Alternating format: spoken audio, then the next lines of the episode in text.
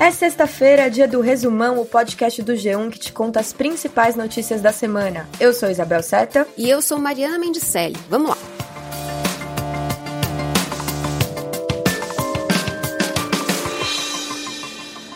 Nessa sexta-feira, a Lancet, que é uma das principais revistas científicas do mundo, publicou um estudo com os resultados preliminares da vacina contra a Covid-19 desenvolvida pela Rússia. Segundo o estudo, a Sputnik V não teve efeitos adversos e induziu a resposta imune do corpo contra o novo coronavírus. Mas, como eu disse, esses resultados são preliminares. A Rússia registrou essa vacina no mês passado, mesmo sem estudos publicados e sem ter feito todos os testes, o que gerou bastante desconfiança na comunidade científica internacional. Os resultados publicados nessa sexta são de testes feitos nas fases 1 e 2, com apenas 76 pessoas e sem grupo de controle. Os próprios cientistas russos reconheceram que agora é preciso fazer mais testes para comprovar se, além de segura, a vacina é realmente eficaz na fase 3, que é quando uma quantidade bem maior de pessoas é testada.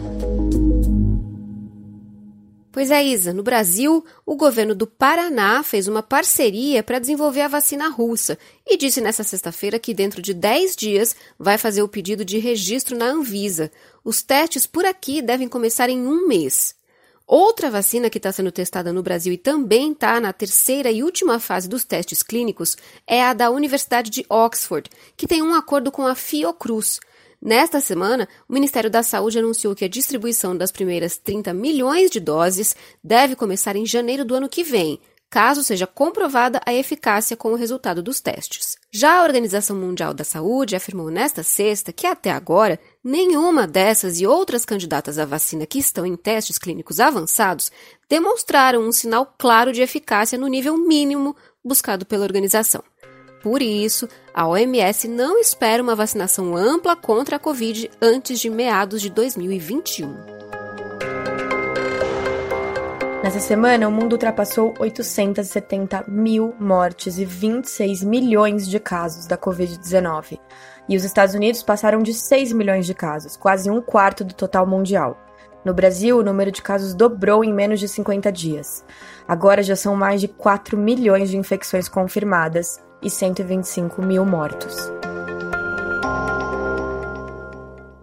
E o impacto da pandemia na economia se confirmou como já era esperado.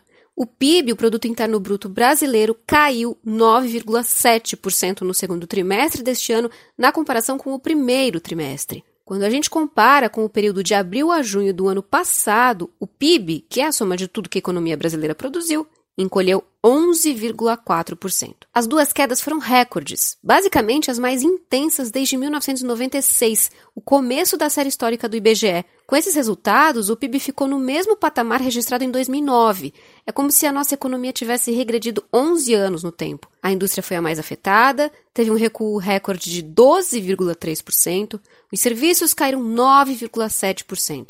Somados, os dois setores representam 95% do PIB brasileiro, Isa. O IBGE também revisou os resultados do PIB do primeiro trimestre, ou seja, do período de janeiro a março, e averigou que a queda foi maior do que o cálculo anterior. De 1,5%, a retração passou para 2,5%, o que significa que a economia brasileira já ia mal antes mesmo da pandemia. Com isso, o Brasil entra oficialmente em recessão técnica, que é quando a economia encolhe por dois trimestres seguidos.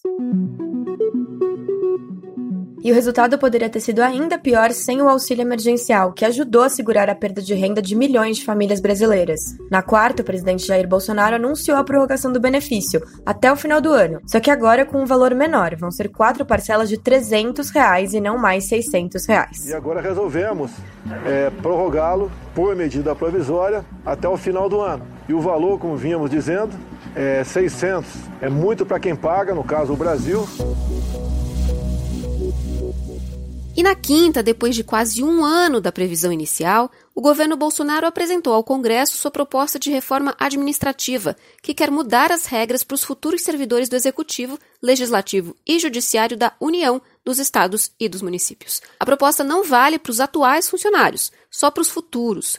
Também não vai atingir parlamentares, militares, magistrados, como juízes e desembargadores, promotores e procuradores. Em linhas gerais, o texto apresentado pelo governo acaba com a estabilidade de parte dos futuros servidores, prevê o fim do chamado regime jurídico único, criando cinco tipos diferentes de grupos de servidores que vão ter regras e regimes distintos de contratação. Também facilita demissões e acaba com penduricalhos, como a licença premium, e dá mais poder para o presidente, que vai poder extinguir cargos e mesmo órgãos públicos como o IBAMA, por exemplo, por meio de decreto, o que hoje só pode acontecer por aprovação de projeto de lei no Congresso.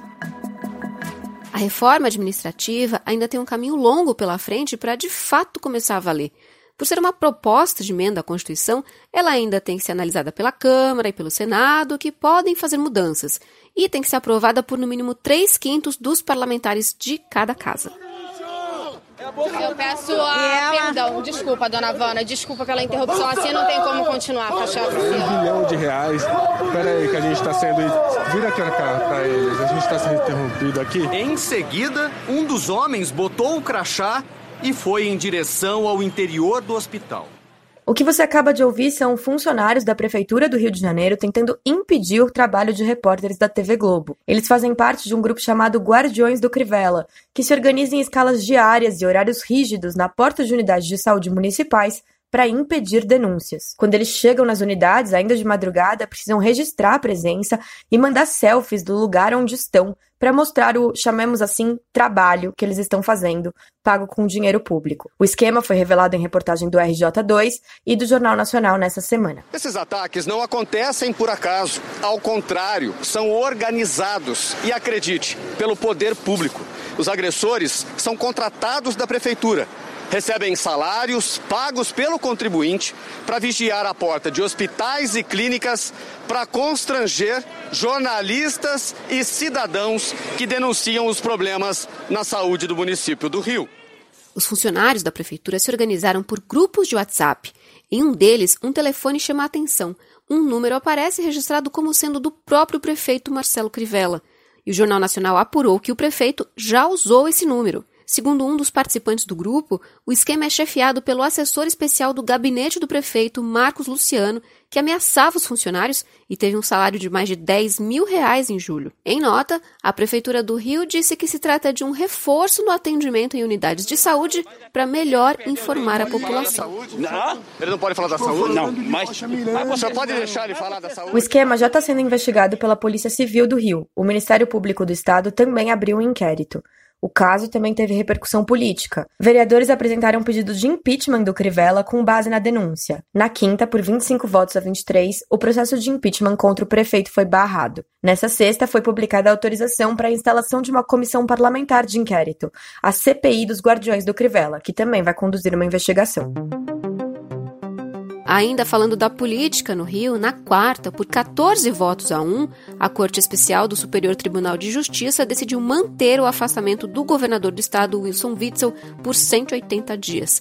Ele foi afastado na semana passada por decisão de um dos ministros por suspeita de participar de um esquema de corrupção e desvio de dinheiro público. Assim, continua governando o Rio o vice Cláudio Castro, que foi alvo de investigação na operação que afastou o governador.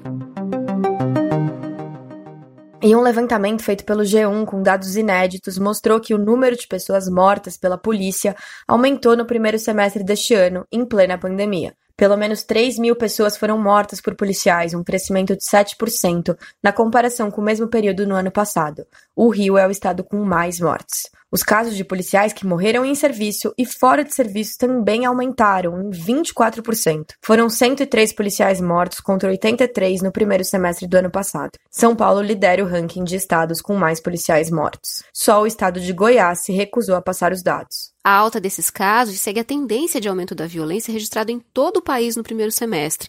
Como mostrou o monitor da violência do G1, de janeiro a julho, os assassinatos cresceram 6%, interrompendo as quedas recordes de mortes violentas nos últimos dois anos.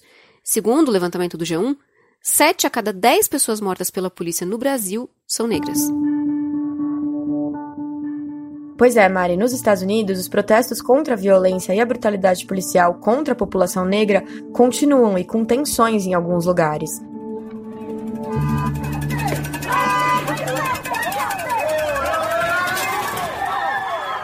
Na quinta, um vídeo flagrou o momento quando um carro avançou contra manifestantes na principal avenida de Nova York. Eles protestavam contra a morte de Daniel Prude, um homem negro que morreu depois de uma abordagem policial. O caso foi em março, mas só nessa semana foi divulgado o vídeo que mostra o momento em que policiais colocaram um capuz na cabeça de Daniel, que se encontra nu, desarmado e sentado no chão. Dias depois ele morreu por complicações de asfixia.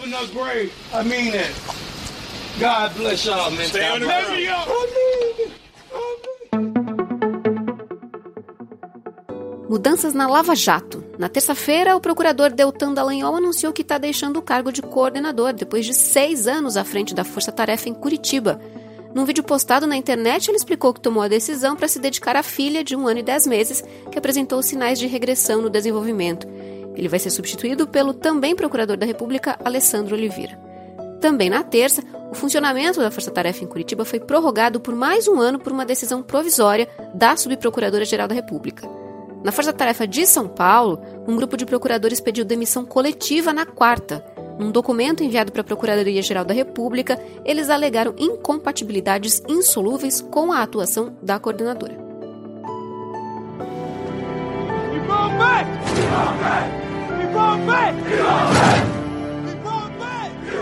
Você ouviu um trechinho do trabalho de um grupo de jovens cineastas nigerianos que reproduziu cenas do filme Pantera Negra com materiais de baixo custo, como forma de prestar um tributo ao ator Chadwick Boseman, que morreu aos 43 anos no último dia 28 por causa de um câncer. Chad interpretou o herói no filme da Marvel. Ao longo dessa semana, vários atores e personalidades do mundo artístico homenagearam o Chad, incluindo seu companheiro no filme, o ator Michael B. Jordan, que escreveu que queria que eles tivessem tido mais tempo juntos.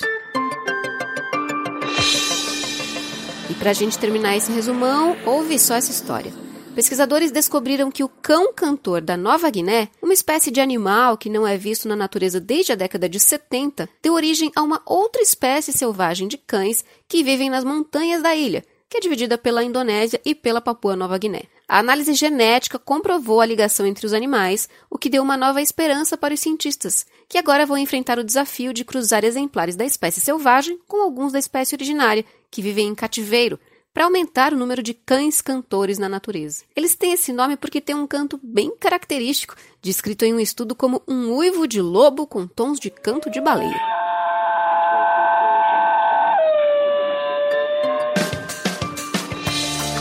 Esse foi o Resumão, o podcast semanal do G1, que está disponível no G1, claro, no Cashbox, no Apple Podcasts, no Google Podcasts, no Spotify, no Deezer ou na sua plataforma preferida. Se você gosta desse podcast, mas ainda não segue a gente, faz isso. Assim você fica sabendo quando um episódio novo é publicado. E essa edição do programa foi feita à distância, por nós, e também pela Renata Bittar e pelo Sérgio Fernandes. A gente fica por aqui. Um ótimo fim de semana para todo mundo, aproveitem o feriado na segunda e não se descuidem, usem máscaras e lavem as mãos.